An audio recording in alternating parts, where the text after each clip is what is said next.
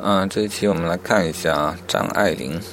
张爱玲一九二零年到一九九五年出身名门，四三年开始她的处女作《沉香屑》第一炉香以及《沉香屑》第二炉香，在鸳鸯蝴蝶派代表人物周寿娟主持的《紫罗兰》杂志上面连载。接着，她的一系列小说、散文在上海各家杂志上出现，上海掀起了第一次张爱玲热。一九五五年，他离开香港去了美国。一九六八年，《半生缘》出版，同时再版了张爱玲的第一本散文集《留言》等。张爱玲热二度在港台两地掀起。一九九三年，内地四本张爱玲传记出版，在上海掀起了读张爱玲的第三次热潮。嗯，好的，既然张爱玲有足够的知名度，我觉得就没必要多做介绍了。